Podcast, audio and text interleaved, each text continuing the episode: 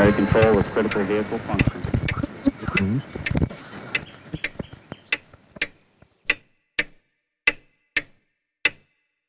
Herzlich willkommen zu Zukunft Denken, Episode 73. Der Titel der heutigen Episode ist Ökologischer Realismus. Ich führe ein Gespräch mit Dr. Björn Peters, der ein äußerst interessanter und vielseitiger Gesprächspartner ist. Björn ist Physiker und hat seine Karriere als Managementberater bei McKinsey begonnen. Er war dann im Management verschiedener DAX-Konzerne im Finanzbereich tätig und hat wirtschaftliche und strategische Bewertungsmethoden entwickelt. Eine besondere Expertise ist dabei die Speicherfinanzierung, die er in vielen internationalen Konferenzen präsentiert hat. Er fungierte auch als Vorsitzender des Energy Storage World Forums. 2016 hat er ein privates Forschungs- und Beratungsunternehmen gegründet, das sich auf Rohstoff-, Finanz- und Energiemärkte spezialisiert hat. Er berät Politiker in Fragen von Nachhaltigkeit und Energiestrategie und ist seit 2021 Finanzchef beim kerntechnischen Startup Dual Fluid Energy in Vancouver, Kanada. Wieder eine kurze Anmerkung zum Podcast. Sie können diese Episoden auf vielen verschiedenen Wegen hören. Die meisten Zugriffe sehe ich allerdings über Spotify, was ich offen gestanden einem weinenden Auge betrachte. Podcasts sind einer der letzten Inhaltskategorien im Web, die über offene Standards vertrieben werden können. Und daher sehe ich Bestrebungen verschiedener Unternehmen, Podcasts zu einem proprietären Gut zu machen, mit größter Skepsis. Vielleicht überlegen Sie, sich einmal einen Blick in die iOS oder Google App Store zu werfen und eine der zahlreichen und zum Teil sehr, sehr guten Podcast-Apps auszuprobieren. Damit können Sie ohne Bindung an ein bestimmtes Unternehmen das offene Ökosystem der Podcast unterstützen. Mit diesen Apps können Sie, wie auch in Spotify, diesen Podcast leicht abonnieren und damit keine Episode versäumen, sowie auch frühere Episoden leicht nachhören. Außerdem an der Stelle vielleicht auch noch erwähnt, wenn Ihnen der Podcast gefällt, helfen Sie mir sehr weiter, wenn Sie diesem Podcast auf der Plattform Ihrer Wahl, zum Beispiel auf Apple Podcast, Apple iTunes, eine Bewertung abgeben. Zuletzt noch der Hinweis, dass viele der früheren Episoden zeitlos hörbar sind und sich im Web auch mit umfangreichen Shownotes und Referenzen präsentieren. Doch damit zurück zu dieser Episode. In diesem Gespräch mit Björn Peters schlagen wir einen großen Bogen, beginnend von den großen Herausforderungen der Zeit und wie wir gesellschaftlich ökologische Probleme konstruktiv und faktenbasiert angehen sollten. Dann sprechen wir über Energieversorgung, Kybernetik, politische Strategien sowie geopolitische Aspekte dieser Themen. Zuletzt interessieren mich die Möglichkeiten, die in der Renaissance der Kernkraft mit fast 100 neuen Startups zu liegen scheint. Björn ist bei diesen Fragen, wie sich herausstellen wird, aus einer globalen Perspektive optimistisch, aber wie die Situation in Deutschland und Österreich einschätzt, hören Sie jetzt im Gespräch selbst. Hallo Björn, vielen Dank, dass du dir Zeit nimmst im Gespräch. Gerne. Das Thema, was wir heute besprechen wollten, ist ökologischer Realismus. Wir haben ja schon mal über verschiedene Themen gesprochen. Irgendwie sind wir dann, glaube ich, so kristallisiert um das Thema ökologischer Realismus. Vielleicht die Frage vorweg. Was ist die Motivation dafür? Was siehst du, wenn man die heutige Umweltbewegung sieht oder wenn man die Umweltsituation, das Wechselspiel Mensch mit Natur betrachtet? Wo siehst du eigentlich hier heute die größten Herausforderungen? Ich denke, die größte Herausforderung, die unsere Generation auch lösen muss und in diesem Jahrhundert und vielleicht besser noch in der ersten Hälfte des Jahrhunderts, ist die Artenvielfaltskrise. Ähm, der Mensch dehnt sich einfach in seinem Hunger nach Nahrung, Energie und Rohstoffen immer weiter aus in den, über den ganzen Planeten. Ähm, es gibt ja sogar im, im Meer kaum noch nicht überfischte Regionen und wir müssen wir müssen es lösen. Wir müssen, wenn wir weiterhin in Frieden mit der Natur leben wollen, müssen wir schauen, dass wir der Natur möglichst große Bereiche zurückgeben und dann also eben wahrhaft nachhaltig werden. Und was eben sehr häufig ähm, gesellschaftlich gerade im Westen diskutiert wird, ist, ist letztlich Malthusianismus. Ähm, Thomas Malthus hat eben gesagt, die Welt kann nur irgendwie eine Milliarde Menschen ernähren und danach gibt's Hungersnöte. Ähm, obwohl das äh, vielfach widerlegt ist, wird es dann im Club of Rome äh, Bericht wieder aufgewärmt und jetzt durch die ja, Fridays for Futures Bewegung überall glaubt man, dass wir uns einschränken müssen ähm, um dem Planeten Platz zu geben. Und genau das wird halt nicht funktionieren. Ich bin in letzter Zeit ein bisschen häufiger auch mal in Afrika unterwegs. Das sind Degrowth-Ideen einfach völlig indiskutabel. Niemand würde dem folgen. Also müssen wir vielleicht einfach mal umschalten, ähm, uns überlegen, wie können wir die, den Planeten heilen ähm, und gleichzeitig ähm, den Menschen auch Platz zum Wachsen geben fallen mir zwei Dinge dazu ein. In der, einer der letzten Episoden, die äh, online sind, hatte ich mit Porek Flood gesprochen über Vertical Farming und Zukunft, also nicht nur Vertical Farming, über Zukunft der Landwirtschaft. Mhm. Und da hat er auch genau auf diesen Aspekt hingewiesen, dass wir heute so eine so einen Carbon-Fokus, so, eine, so einen Fokus auf, auf Kohlenstoff oder Kohlendioxidemissionen haben, aber dass eigentlich die Landnutzung äh, ein Riesenproblem ist. Das, das kam jetzt aus der Seite der Landwirtschaft, aber wir haben es jetzt natürlich, wie wir glaube ich später dazu kommen werden, natürlich auch aus der Sicht der Energieproduktion mhm. haben ein ähnliches Thema und äh, ich finde das auch ganz interessant, weil du es angesprochen hast, äh, Afrika, Asien, es scheint auch ein bisschen einen Disconnect zu geben zwischen dem, was wir in Europa oder in den USA verhandeln und was sich auf der Welt abspielt. Nicht? Ja. Äh, ich habe gerade heute eine Nachricht gelesen, ob das im Detail stimmt, aber in der Größenordnung wird stimmen, dass China im 2022, ich glaube, jede Woche ein Kohlekraft, Kohlekraftwerk gebaut hat oder irgend, irgend, irgendetwas in der Dimension. Also die schalten jedes Jahr so viele Kohlekraftwerke an, wie wir über 30 Jahre abschalten werden oder 20 Jahre jetzt ja seit dem Kohleausstieg, genau 2019 bis 38. Ähm, und deswegen, ähm, also wer das nicht zur Kenntnis nimmt, der verpasst halt irgendwas ganz Wesentliches. Und da müssen wir raus aus diesem Gedankenkeller. Aber du hast sozusagen, begonnen habe ich mit der Frage Öko, ökologischer Realismus. Das ist das Stichwort, das du genannt hast. Mhm. Der Begriff ökologischer Realismus ist mir nicht so bekannt. Vielleicht erklärst du mir, was du darunter verstehst. Was ich in einer anderen Episode schon mal gebracht habe, war so der Versuch einer Gegenüberstellung verschiedener Ansätze. Nicht das eine, was du schon angesprochen hast, war eine Degrowth-Bewegen, also ein Bewegen, der sagt, na, wir müssen eigentlich vielleicht Steady State oder sogar schrumpfen äh, in der Wirtschaftsleistung. Das, glaube ich, wird äh, global nicht auf sehr viel äh, Zustimmung stoßen, davon abgesehen, dass viele arme Menschen in der Armut zu halten, kann ja auch jetzt nicht die Lösung äh, des Thema, der Thema sein. Auf der anderen Seite hat man etwas, was als äh, Ökomodernismus manchmal auch bezeichnet wird, also die Idee, dass man mit Technologie im Endeffekt fast alles lösen kann und dann irgendwo dazwischen gibt es dann alle möglichen Zwischenformen. Was, was verstehst du unter ökologischem Realismus? Wo würdest du dich da einordnen? Also der ökologische Realismus ist ein Begriff, den ich selber ähm, ins, ins Spiel gebracht habe. Ähm, vielleicht ganz kurz, was ist es?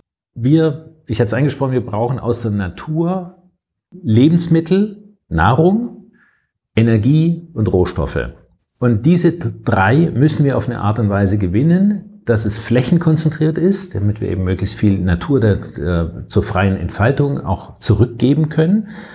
Ähm, zweitens müssen wir Müll vermeiden, das heißt, wir brauchen Kreisläufe, geschlossene Stoffkreisläufe, ähm, Kreislaufwirtschaft und drittens brauchen wir ein Kostenbewusstsein, ähm, da bei all diesen technischen Lösungen, die wir entwickeln werden, auf dem Weg, um diese, also Nahrung, Energie und Rohstoffe in geschlossenen Kreisläufen möglichst emissionsfrei und flächenkonzentriert herzustellen.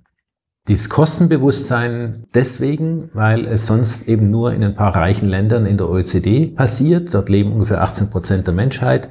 Ähm, der ganze Rest, also 82 Prozent, leben nicht auf unserem großen Fuß. Und dort sind eben diese Ideen, die wir in, also mit Energiewende zum Beispiel ver, verfolgen, sind nicht ganz so populär oder sind überhaupt nicht populär. Und das ist jetzt das, was wir, was man durch Kostenbewusstsein einfach überwinden kann. Ja, es passieren auch systemische Effekte, die man, die, die auch, die auch gerne nicht betrachtet werden. Vielleicht auch da ein Hinweis. Ich habe eine Episode mit Professor Hans-Werner Sinn aufgenommen, mhm. die wird auch in den Shownotes verlinkt. Und da haben wir natürlich auch genau die, die Problematik, dass wenn man sich in Deutschland vielleicht, wie man es jetzt über den Winter gesehen hat, gerade noch irgendwie leisten kann, die extremen Gaspreise und, und, und zu bezahlen und dass man da in Deutschland aus Kohle aussteigt, ist ja auch eine Illusion. Wenn wir wissen, seit dem äh, Russlandkrieg haben wir ja die Kohlekraft in Deutschland wieder hochgefahren. Ja. Und äh, das führt dann natürlich zu, würde ich glauben, auch sehr schwierigen globalen Phänomenen, weil mhm wenn wir die globalen Gaspreise in die Höhe treiben, dann kann sich Pakistan das Gas nicht mehr leisten. Ja, also wir tragen unsere Energieprobleme wirklich auf dem Rücken der Hungernden der Welt aus. Und das geht einfach nicht. Das kann man nicht machen. Und ich glaube genau, dass das das Thema ist, dass wir, dass wir diese großen Themen der Zeit einfach nicht mit einem zwar vielleicht gut gemeinten, aber hyperlokalen Betrachtungswinkel sehen können, weil es hat, was, was ist gewonnen, wenn wir in Deutschland ein Kohlekraftwerk abschalten und China in derselben Zeit vier neue baut? Ja. Also ich, ich nenne diese Perspektive die Gartenzwergperspektive. Also man ist 30 Zentimeter über dem Boden, man hat Zäune um sich, die einen Meter um, hoch sind. Man schaut einfach halt nur bis zum Zaun, aber nicht darüber, was, was außerhalb passiert. Und leider ist unsere gerade Energie- und Klimapolitik extrem von so einer Gartenzwergperspektive geprägt. Und das ist nicht gesund. Welche Rolle spielt das Technologie in diesem, in diesem ganzen Themenfeld? Weil das ist ja auch nicht gerade eine, möchte sagen, einfache, einfache Betrachtung. Nicht? Auf der einen Seite mhm. wird sehr gerne behauptet, das ist auch, was ich in anderen Folgen immer wieder diskutiere, auf, auf der einen Seite werden, werden gern brandneue Technologien ins Spiel gebracht, äh, die auch systemisch überhaupt nicht, äh, noch nie im Einsatz waren in der Dimension. Also die ganzen erneuerbaren Energien Natürlich funktioniert Solar und Wind in einem bestimmten Kontext, aber wenn ich sage, ich möchte ein ganzes Land damit dekarbonisieren, habe ich mir ein systemisches Thema aufgemacht, das sich ja noch niemand vorher überlegt hat und was in der Dimension noch nie ausprobiert wurde. Und wir wissen ja, dass im Besonderen auch systemisch wirksame Technologien oft sehr lange brauchen, bis sie eine Reife entfalten. Das heißt, das ist die eine Geschichte. Das heißt, welche Technologien oder welche Rolle spielen die Technologien? Neue Technologien haben dann zusätzlich auch noch oft das Problem, dass sie Seitenwirkungen haben, die man gar nicht vorhersagen können. Mhm. Äh, ich warne davor, die Frage zu, mit der Technologie zu beginnen. Okay. Ich glaube, wichtiger ist, dass man überhaupt mal einen Plan hat und am besten ein, ähm, eine Strategie wählt, wo man keinen Plan benötigt, weil sich das dann von selber entwickeln kann. Ähm, das ist eigentlich die, die, die Königsdisziplin sozusagen. Ähm, und das ist eben meine Beobachtung. Ich habe vor zehn Jahren war ich Kraftwerksfinanzierer bei einem äh, großen Finanzinstitut und habe mich sehr stark mit wetterabhängigen Energieformen auseinandergesetzt. Habe dazu sehr umfangreiche Simulationen ähm, angestellt für, für die eigenen Zwecke. Leider nie veröffentlicht. Ähm, das wäre heute sehr praktisch. Aber ich war tatsächlich einer der ersten, der sinnvolle ähm, Simulationen des Wettergeschehens in der Auswirkung auf die Energieversorgung gemacht hat. In Deutschland oder in, für Deutschland? Für Deutschland. Ähm, ich habe mir dann versucht, äh, europäische Daten zu beschaffen. Ähm, das war aber dann doch eine Nummer zu komplex. Ähm, wir haben das also am Ende nur für Deutschland machen können. Aber auch das ist schon mal ein, ein wesentlicher Beitrag gewesen für mich, äh, zu wissen, wie profitabel werden sich Solar- und Windkraftwerke ähm, ähm, insbesondere verhalten in der Zukunft. Und je, man konnte zeigen, je größer der Anteil der wetterabhängigen Energiequellen ist in der Volkswirtschaft, desto größer werden die Herausforderungen und zwar exponentiell. Also die ersten zehn Prozent werden sind irgendwie da und das, da kann man auch Geld damit sparen sogar. Ähm, aber irgendwann mal kommt ein Punkt, wo man mehr Folgekosten hat als Einsparungen. Und da sind wir schon heute schon lange drüber. In Deutschland, wir haben jetzt ungefähr 60 Gigawatt jeweils in Solar- und Windenergie oder so ein bisschen drüber sogar. Und das ist definitiv zu viel. Also ich, in meinen Simulationen konnte ich zeigen, es sind ungefähr 50 Gigawatt. Das ist das, was, was die, die deutsche Volkswirtschaft sinnvollerweise verträgt. Darüber steigen die Kosten der Integration der wetterabhängigen exponentiell an und mit jedem 10 Prozent wird es also nochmal ein Faktor ähm, x teurer, ähm, die zu integrieren. Und das ist etwas, was eine extrem zentralistische Planung erfordert. Ähm, die wurden damals in den 1990er Jahren gestartet mit einer angeblichen dezentralen Energieversorgung. Tatsächlich ist es nur eine dezentrale Energieproduktion. Mhm. Und wenn man sich genauer anschaut, keine Technologie braucht so viel zentrale Planung über Stromtrassen, ja. über Ausgleiche und wo kommen die Häfen hin, um das dann ähm, irgendwo hin ähm, aus, dem Ex aus dem Ausland zu importieren, die, die, die, den Wasserstoff oder was auch immer gerade ähm, politisch opportun ist, als ein System, das mit Wetterabhängigen arbeitet. Und deswegen bin ich eigentlich auf der Suche. Also ich habe mich sehr viel mit Kybernetik beschäftigt, auch mein, mein Physikstudium danach ausgerichtet, äh, wie, wie sich Dynamiken verhalten. Und es ist viel effektiver, wenn man immer einen, in der Ökonomie nennt man es einen profitablen Pfad der Einführung hat. Und Beispiel Speicher äh, bei, bei wetterabhängigen Energiesystemen die sind nicht wirklich, also man, für, für, eine, für eine sehr lange Ausbauzeit braucht man sie nicht und dann plötzlich braucht man ganz, ganz, ganz, ganz viel davon. Mhm. Und diese, ähm, es gibt einfach keinen kein Profit, den ich machen kann, wenn ich einen Speicher baue, ähm, es sei denn, es wird mir vom Staat subventioniert. Und das ist die, das ist das Gefährliche an diesem System, wetterabhängige Strom- oder Energieversorgung, ähm, dass es keinen profitablen Pfad gibt, also keinen logischen, in sich getriebenen Pfad, um das dann tatsächlich zu erreichen. Jetzt habe ich da zwei interessante Themen herausgelesen, die wir vielleicht getrennt nochmal kurz ansprechen könnten. Das eine ist jetzt, ich, ich hätte das so interpretiert, dass es bei den Erneuerbaren, also Wind und Solar im Kern, eigentlich eben gerade die heute auch häufig versprochene Economy of Scale eben nicht gibt. Also wenn es, wenn es wächst, passiert eigentlich das Gegenteil, nämlich dass die Kosten steigen. Schon alleine auch darum, weil ja die effizientesten Plätze, Wind und äh, äh, Sonnenenergie zu nutzen, ja logischerweise als erstes besetzt sein werden. Ich werde nicht das Windkraftwerk dorthin bauen, wo der wenigste Wind baut, äh, Wind bläst. Das heißt, ich habe schon einmal daraus eine bestimmte Folge. Und dann habe ich natürlich die systemischen Probleme. Und es wird auch gerne übersehen, dass ich natürlich diese Energieform ständig mit anderer Energieform hinterlegen muss. Mhm. In Deutschland haben wir zum Teil wochenlange Dunkelflauten. Ja. Da geht es ja nicht um einen halben Tag, wie oft mhm. diskutieren, da geht es ja um Wochen. Mhm. Das heißt, ich muss eine komplette parallele Infrastruktur haben. Und die Ökonomie dieser parallelen Infrastruktur äh, beschädigt mir auch weiters mit dem Thema, nicht? Ja. Ganz genau. Also da, das sind genau die richtigen äh, Punkte. Man hat zwar eine Kosten, eine teilweise eine Kostendegression bei Solar- und Windanlagen, bei Solarenergie sehr, sehr kräftig. Als ich 2008 angefangen habe, war da irgendwie pro Kilowatt musste man da acht bis 10.000 Euro bezahlen. Heute ist es ja noch nicht mal ein Zehntel. Ähm, also klar, es gibt diese Kostendegression, deswegen wird wahrscheinlich Solarenergie auch dauerhaft einen, einen, einen größeren eine größere Rolle spielen können, gerade weil halt in Standorten mit wenig Wolken diese Solarenergie einfach auch recht zuverlässig da ist. Mhm. Äh, dagegen Windstandorte zu finden, die, die sehr zuverlässig liefern. Wind gibt's halt nur bei Wetterwechsel. Ähm, außer an den Küsten, da hat man dann eben noch andere Effekte, wo es, wo es, wo es sich, genau, thermische ähm, Effekte, ähm, wo es durch Aufwinde, also die, der Kontinent heizt sich auf und das, dann äh, steigt die Luft an und zieht die, die Luft vom kühleren Meer nach. Dort hat man manche Standorte mit etwas regelmäßigerer Wind, äh, mit Höfigkeit. Und es kommt nicht so sehr auf die Gesamtzahl der Jahresstunden an, ja. die, man, die man hat, sondern gerade bei der Windenergie ist es wirklich diese enorme Variabilität. Mhm. Ähm, wenn man das mit dem Würfelwurf vergleicht, also Standardabweichung vom Mittelwert, ähm, dann ist die Windenergie wesentlich schlechter, hat eine wesentlich größere Standardabweichung als, als ein Würfel. Das heißt, es ist nicht gleich verteilt, sondern man hat hauptsächlich Situationen, wo sehr viel Wind ist mhm. und wo sehr wenig Wind ist. Und das also von den Extremwerten eigentlich bestimmt. Ja, und also deswegen glaube ich sogar an Peak Renew Renewable. Ähm, äh, ich glaube nicht, dass sich die gerade die Windenergie auf Dauer durchsetzen können wird, weil irgendwann mal werden die Leute merken, dass man das nicht immer dauerhaft subventionieren kann. So, das war die eine, das war die eine Sache. Du hast aber einen zweiten Punkt noch gebracht, Kybernetikplanung. Da würde ich auch gerne mal nachfragen.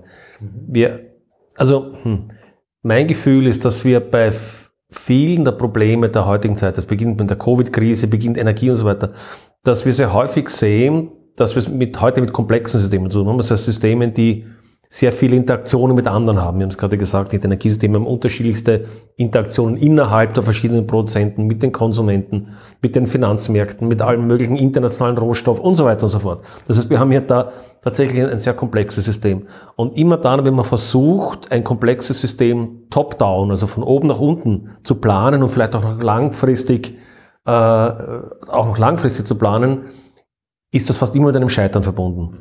Und meine Hypothese ist eigentlich, dass wir uns in der Zukunft viel mehr auf Bottom-up-Strukturen beziehen sollten, wäre meine Hypothese, weil das, was, was man lokal in der Regel besser abschätzen kann, was funktioniert, wenn man vielleicht auch Systeme bauen sollte, die jetzt nicht von einem größeren Kontext abhängig sind und dann vielleicht kollabieren, weil die nicht gegeben sind und so weiter, auch im Sinne der Resilienz. Wie siehst du dieses, ja, diese, diese, dieses Dilemma zwischen langfristiger, großer Planung und aber den Problemen in einem komplexen System das vielleicht gar nicht zu können?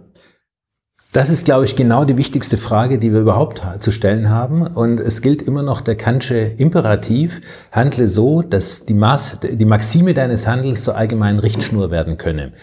In der, Im Bereich Energie muss man das zum Beispiel dann sagen, ähm, entwickle ein System, das auch funktioniert, wenn es groß skaliert wird. Und das bei wetterabhängig, also schon mal großes Fragezeichen. Klar, Ingenieure können im Prinzip alles, aber ob das sich dann jemals durchsetzen lässt an, angesichts der großen Kosten und auch der Umweltfolgen, mhm. ähm, der enormen Ressourcenbedarf, des mhm. Flächenbedarfs, das ist natürlich keine Ingenieursdisziplin, sowas mit, damit wirklich umzugehen. Ähm, also das wird dann schwierig. Und, und ähm, umgekehrt, wenn man ein System wenn man, wenn man Technologiepfade einschlägt, die koexistieren können miteinander, mhm. die, kein, die müssen ja keinen Alleinvertretungsanspruch haben, aber wo man einfach vieles Verschiedene probiert und über staatliche Lenkung ein gewisses Interesse dran ähm, erkennen lässt, dass wir flächenzentrierte Systeme haben wollen, Technologien haben und auch politische Systeme, gesellschaftliche Systeme und auch möglichst emissionsfreie Systeme, dann kann man unter diesen allgemeinen Prinzipien ganz viel auch möglich machen an technologischer Entwicklung, was wir heute vielleicht noch gar nicht ersehen können. Was mit seinem, seiner ergänzenden Frage führt, du hast gesagt, staatliche Rahmenbedingungen oder, oder, oder vielleicht auch Interventionen in gewisser Weise. Und da werde ich auch ein bisschen desillusioniert aus den, aus den Erkenntnissen der letzten Jahrzehnte.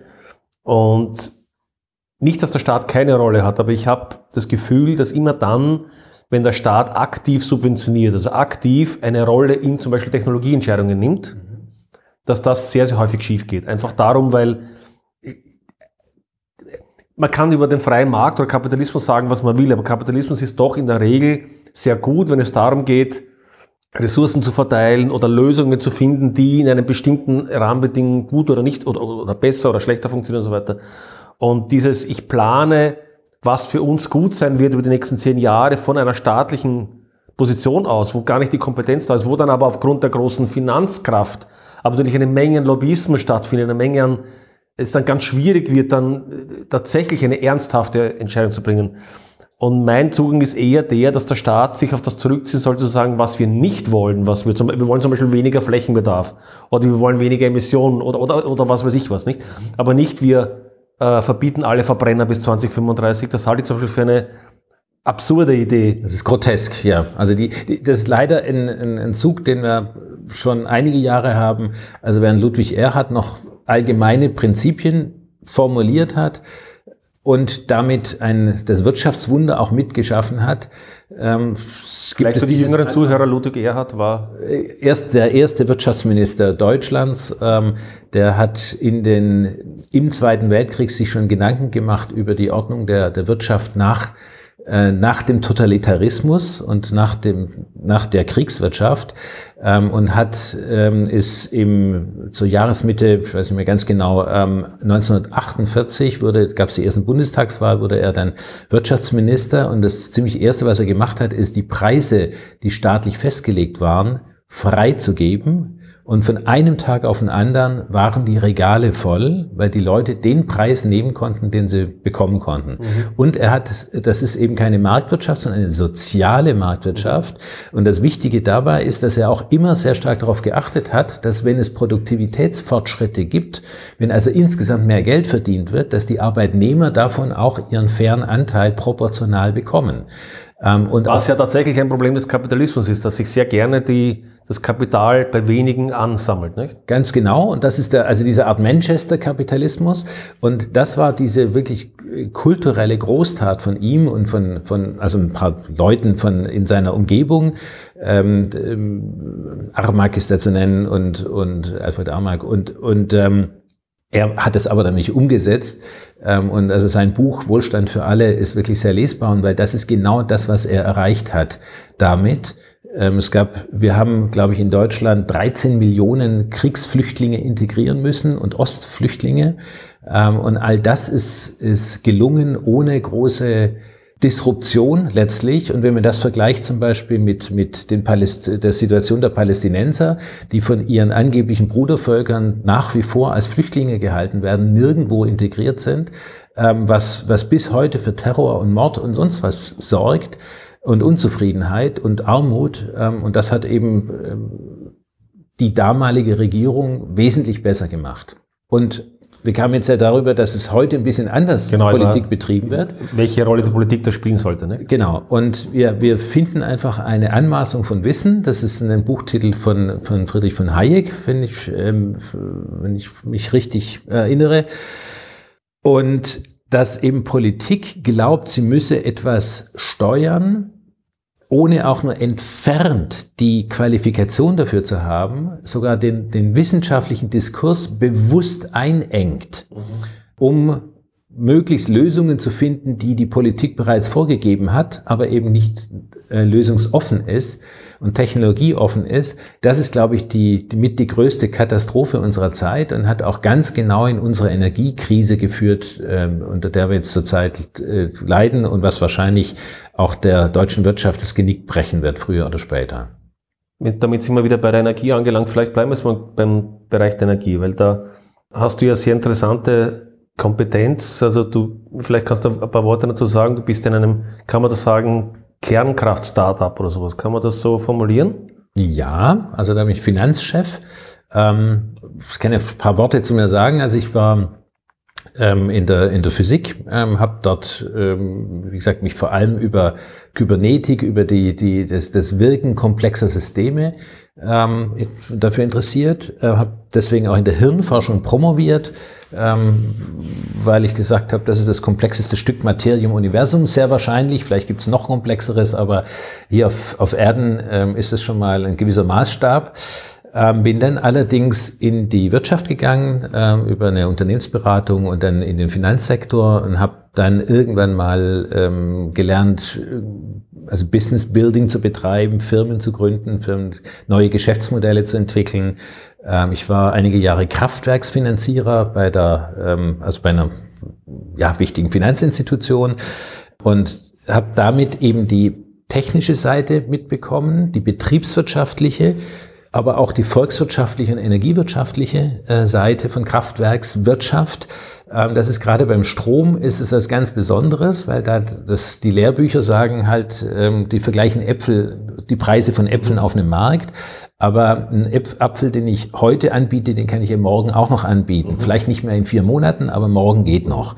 Ähm, bei Strom, Strom ist es ein bisschen anders. Ja. Mhm. Der muss in jeder Sekunde, muss genauso viel produziert werden, wie verbraucht wird, sonst knallt es irgendwo im System.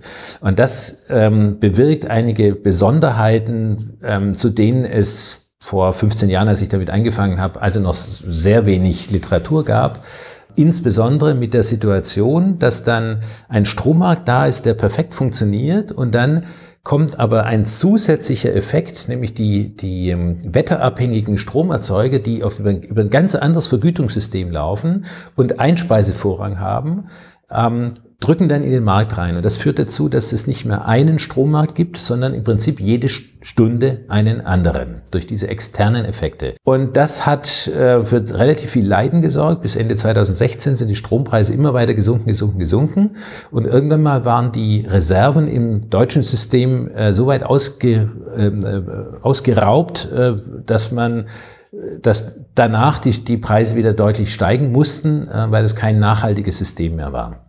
Und man kann eben nicht über Energiepolitik reden, wenn man nicht die naturwissenschaftlichen, die technischen, die betriebswirtschaftlichen, die volkswirtschaftlichen, die energiewirtschaftlichen und dann auch noch rechtlichen mhm. ähm, ähm, Gegebenheiten einigermaßen kennt. Und dann kommt man eben überhaupt erst ins Politische, also in die Psychologie der Energiepolitik. Ähm, und da gibt's auch ähm, eigentlich nicht so viele, die so ein breit gefächerten Lebenslauf haben. Ja. Mir fällt noch Fritz Farnhold ein, der, der ja da auch wirklich fantastische Bücher drüber schreibt und die mit, äh, die sehr lesenswert sind. Ähm, ich würde mir manchmal wünschen, ich könnte die schreiben, ich, aber er hat mehr Zeit als ich.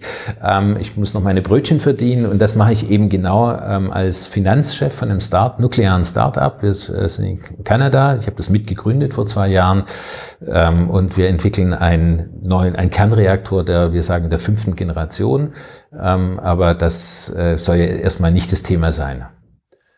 Würde mich schon noch interessieren, wie, die, wie, wie sich es die Kernkraft darstellt. Nur vielleicht ein, ein, mhm. ein, ein letzter Gedanke noch, vielleicht eine Sache, die mir noch einfällt zu, zu, zum Strom, die du nicht explizit erwähnt hast. Strom ist ja auch etwas, was für uns in einer modernen Gesellschaft als vollkommen selbstverständlich angesehen wird mhm. und wo wir eigentlich davon ausgehen, dass es 24 Stunden, 53 Tage im Jahr praktisch unterbrechungsfrei da ist. Mhm. Weil wenn ich heute keinen Apfel bekomme, verhungere ich nicht, dann kaufe ich mal eine Birne, dann kaufe mhm. ich jedenfalls in einem westlichen Land nicht. Ja. Aber wenn ich jetzt mal drei Tage keinen Strom habe, dann haben wir ein richtiges Problem in Deutschland. Ja, nicht? Genau. Oder nicht in Deutschland, in jeder Industrienation. Nicht? Insofern ist vielleicht Strom auch noch einmal aus, aus dieser Sicht heraus eine sehr besondere ähm, Ressource oder Ressource, ja, es ist, die, es ist die, äh, die, die Lebensgrundlage sowohl der Gesellschaft als auch der Wirtschaft, auch als der ganzen Finanzdienstleister. Also jemand hat mal ausgerechnet, wenn die Deutsche Bank zwei Tage äh, die Rechenzentrum ähm, nicht hat, gibt ist die gesamte Weltwirtschaft pleite, weil die Deutsche Bank wickelt halt sehr viel von den Transaktionen ab, die grenzüberschreitend sind. Und wenn die das nicht können, zwei Tage lang gibt's keine Welt mehr, keine Zivilisation mehr. Also auf dem, auf dem Level müssen wir eigentlich die, die, die Strom, die Wichtigkeit einer, einer funktionierenden Stromversorgung betrachten. Und wenn man sich das überlegt, dass Strom jeden Lebensbereich, der modern ist, ermöglicht, mhm. gehen wir schon etwas äh, äh, locker mit der Thematik um, oder? Das ist richtig. Und das sind die falschen Leute, die die Entscheidungen treffen. Wie gesagt, die die Kompetenz nicht haben, die die Forschungsfragen sehr einseitig stellen. Also ich kann mich erinnern, als ich vor was ich 2012 habe ich dann echtes eigenes Research auch betrieben. Da gab es von der Fraunhofer Gesellschaft Studien, sogenannte Studien, in, also man kann es so ins Gänsefüßchen fassen für die Hörer, ähm, wo dann äh, berechnet worden ist, wir nehmen mal für sechs Wochen die Wetterdaten ähm, im September und Oktober von dem und dem Jahr und probieren mal, ob das, ähm, das System mit Sonne und Wind funktioniert. Und dann haben sie gesagt, Haken dran und dann machen wir das jetzt halt so. Aber das ist also so abstrus, dass die Leute sich damit überhaupt an die Öffentlichkeit getraut haben, mit solchen unvollständigen, äh, ja, wie gesagt, Analysen Studien, Studien kann man das gar nicht nennen, ist sehr bedenklich. Ich würde es gerne doch nochmal konkret auch auf die Kernkraft kommen, weil es ist gar nicht so leicht, hier Ansprechpartner zu finden, die hier auch eine Kompetenz haben. Und die Kernkraft hat ja nun gerade in Deutschland, auch in Österreich nicht gerade einen guten Ruf. Das ist auch vielleicht ein anderes Thema oder vielleicht auch unser Thema, warum sich das über die letzten Jahrzehnte so entwickelt hat. Äh, man kann ja, glaube ich, fast sagen, dass es seit den wahrscheinlich 80er Jahren keine nennenswerte Weiterentwicklung mehr gab in, in, in, in der Kerntechnologie. Die, die Franzosen haben, den Franzosen ist es gelungen, in ungefähr zehn Jahren ihr Elektrizitätssystem zu dekarbonisieren mit der Kernkraft in den 70er Jahren bis 80er Jahren. Und das war, glaube ich, so der letzte große Schwung an, an Entwicklungen. Und Deutschland, glaube ich, kann auch sehr dankbar sein, dass wir den französischen Atomstrom haben, der vieles ausbalanciert. Und dann haben wir über Jahrzehnte eigentlich nichts gemacht. Da war so die Angst vor dem Risiko oder, oder wenig, behaupte ich mal, korrigiere mich jetzt bitte, wenn das, wenn das nicht so ist. Würde ich ein bisschen widersprechen, okay, aber gut. okay. Okay.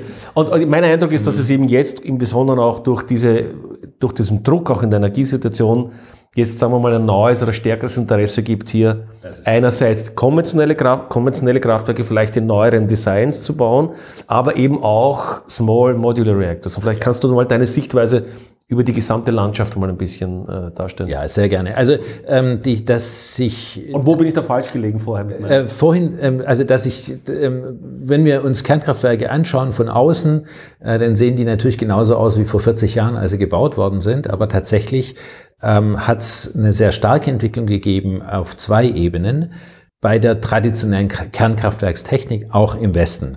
Und das ist das, dass nach den großen Unfällen in Harrisburg, in in, ähm, in, in, in Tschernobyl und dann in Fukushima die ganze Welt, der, also weltweit die Kraftwerker sich zusammengesetzt haben und sich überlegt haben, was können wir lernen. Mhm. Und also das eine ist, dass bestimmte technische Nachrüstungen gemacht worden sind, übrigens solche, die es in Deutschland von Beginn an gab. Mhm.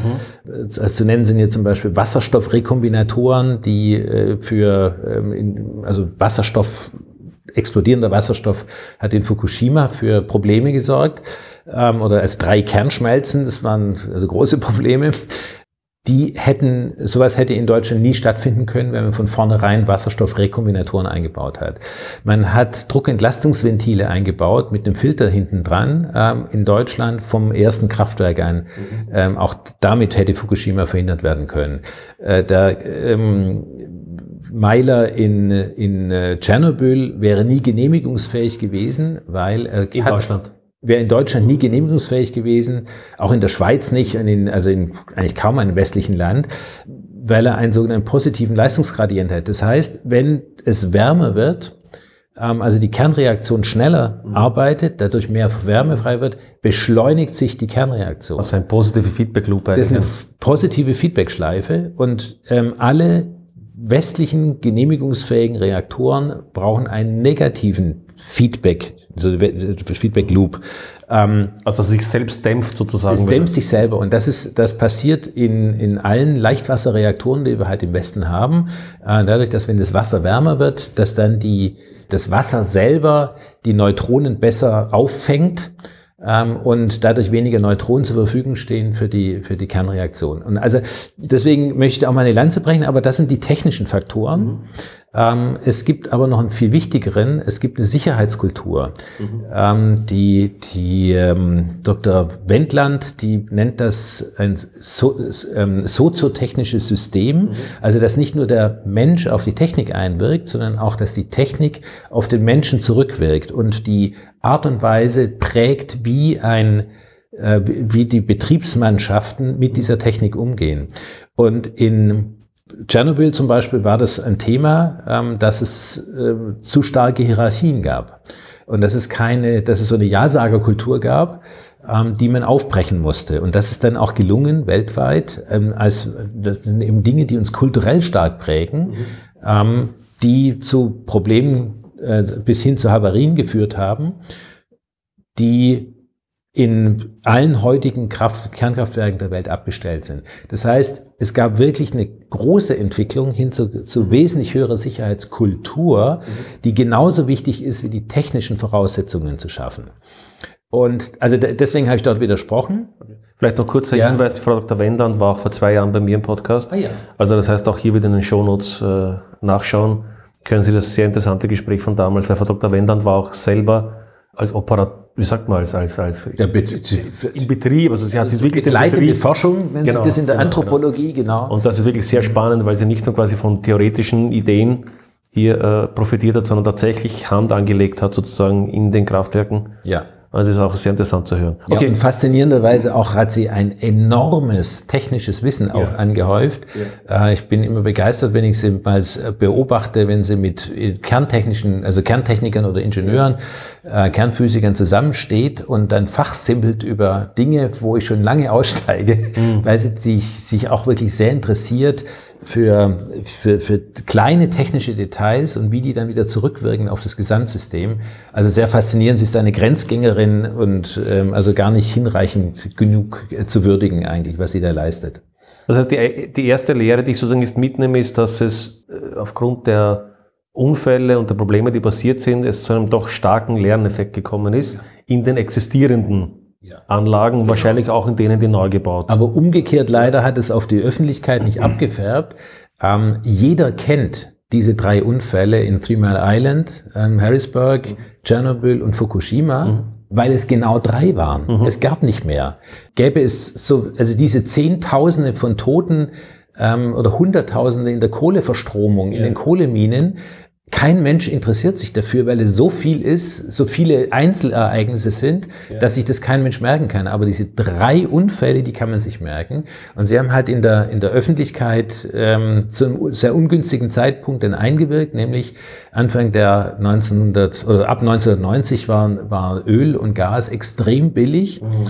Und dann gab es eigentlich eher wirtschaftliche Faktoren, warum dann die Leute nicht mehr so stark für Kernkraft gekämpft haben. Mhm. Also das ist klar, dass es, äh, man hat bei der Kernkraft hauptsächlich einmalig anfänglich die Kosten yeah.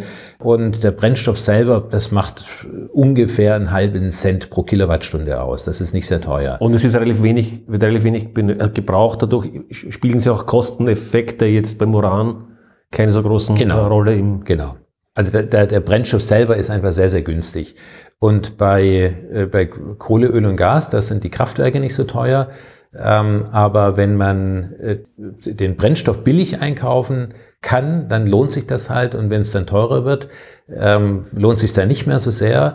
Aber die betriebswirtschaftliche Entscheidung damals um 1990 und folgende, äh, das führte halt dazu, dass, dass auch das dazu geführt hat, dass die Industrie nicht mehr so gekämpft hat für eine weitere, weitere Entwicklung der, der Kernkraft also die Tatsache, dass du jetzt in einem Unternehmen bist, das sich mit einer neuen Technologie oder einer neuen Form von Kern, nämlich Small Modular Reactors auseinandersetzt, lässt ja dann doch darauf schließen, dass du annimmst, dass sich diese Situation verändern wird in den nächsten Jahren. Weil sonst wäre es ja eine etwas äh, wilde Spekulation, nicht? Um. Also ich, ich habe letztes Jahr sogar einen, einen, Fachartikel dazu veröffentlicht, eine Art Marktstudie, äh, betitelt mit The Global Renaissance of Nuclear Energy. Und ich sehe eben für die, für die Kernkraft tatsächlich im Moment das größte Potenzial. Ähm, vielleicht in Kombination mit Solar- und Windenergie, aber die Solar- und Windenergie braucht Backup, ähm, zum Beispiel in Form von Kernenergie. Umgekehrt gibt es diese, dieses Bedürfnis eigentlich nicht. Das, weswegen ich da sehr entspannt bin. Ähm, das, ich fordere eigentlich nur, dass man den Markt da auch machen lässt und nicht zu sehr ähm, ähm, eingreift durch Subventionierung der einen Technologie auf Kosten der anderen. Ähm, aber was sich eben tut in dem Bereich, was, was hat sich vielleicht auch, ich, ich gehe vielleicht mal zurück, auch Deutschland hat in den 80er Jahren sehr, sehr preisgünstige Kernkraftwerke in kürzester Zeit in perfekter Qualität gebaut. Was heißt in kürzester Zeit, nur dass man Größenordnung bekommen? Naja, das, die Bauzeiten waren damals, begannen mit sechs Jahren und am Ende waren wir so bei viereinhalb Jahren für ein Kernkraftwerk, für ein Großkraftwerk. Das ist wirklich schnell, mhm. ähm, weil die Leute sehen jetzt die, die, die, die aus dem Ruder gelaufenen Projekte in den USA, in England, in Finnland, in Frankreich und sagen, ja, Kernkraft ist ja immer so langsam. Das stimmt aber nicht wirklich, sondern das ist einfach auch, ähm, in der Kernkraft braucht man so eine Art Serienproduktion. Ich habe das vorher erwähnt, in Frankreich, mhm. äh, Messmerplan, ich, hab, ich glaube, das waren, glaube ich, 57 Kraftwerke, mhm. über, über 50 Kraftwerke ja. in, glaube ich, 13, 14 Jahren ja. oder sowas. Also in, sagen wir, ein, eineinhalb Jahrzehnten. Ja. Noch schneller pro Kopf ging sogar in Schweden, äh, wenn man dort die Dekarbonisierung ähm, sich anschaut. Und die sind halt äh, heutzutage ja auch extrem gut ähm, auf der Metrik, ähm, also Strom oder eben CO2-Emissionen im Verhältnis zu dem, zur mhm. Stromproduktion. Ich, ich habe so ein bisschen ähm, mit, mit alten, ich nenne sie Veteranen der kerntechnischen Branche äh, gesprochen. Die haben mir das mal erklärt, wie das bei den Konvoi-Reaktoren passiert ist. Ähm, da haben also gab es im Aufträge für mehrere mehr oder weniger baugleiche Kernreaktoren.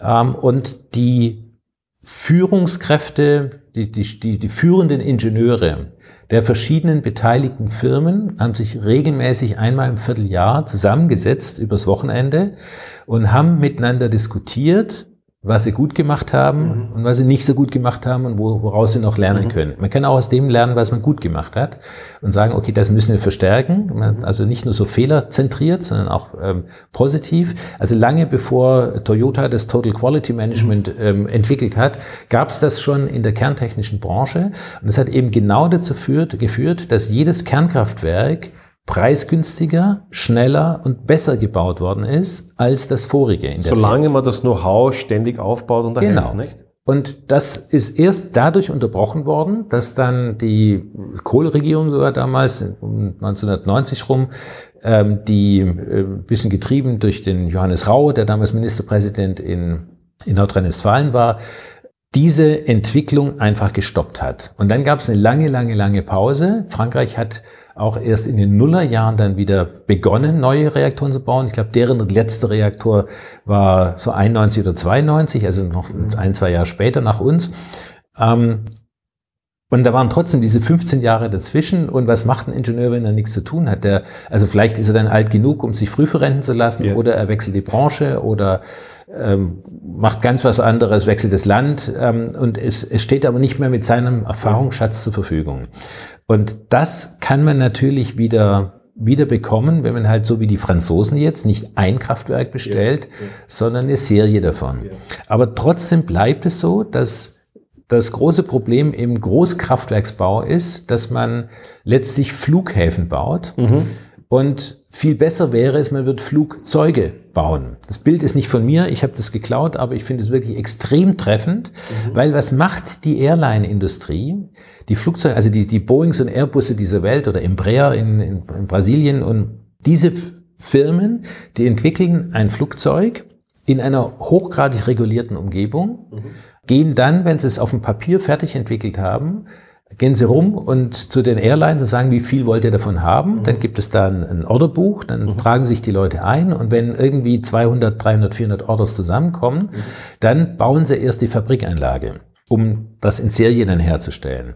Und wenn es mal in Serie produziert wird, dann ist es hochstandardisiert, dann ist jedes Flugzeug in den essentiellen Teilen exakt identisch zu allen anderen und das sorgt eben für diese extreme, extrem hohe Zuverlässigkeit von Verkehrsflugzeugen. Also Effizienz und Zuverlässigkeit. Also Effizienz im Sinne der, des Bauens jetzt. Und ja, und also das ist das. Ähm, also früher hatte man immer gedacht, dass Qualität auf Kosten der Zeit geht und Zeit auf Kosten äh, von von Geld. Ähm, aber eigentlich muss man alles drei, wenn man es richtig macht, in einer guten Prozessoptimierung, dann dann kann man alles drei verbessern: die Kostenposition, mhm. die, die Durchlaufzeit und die Qualität.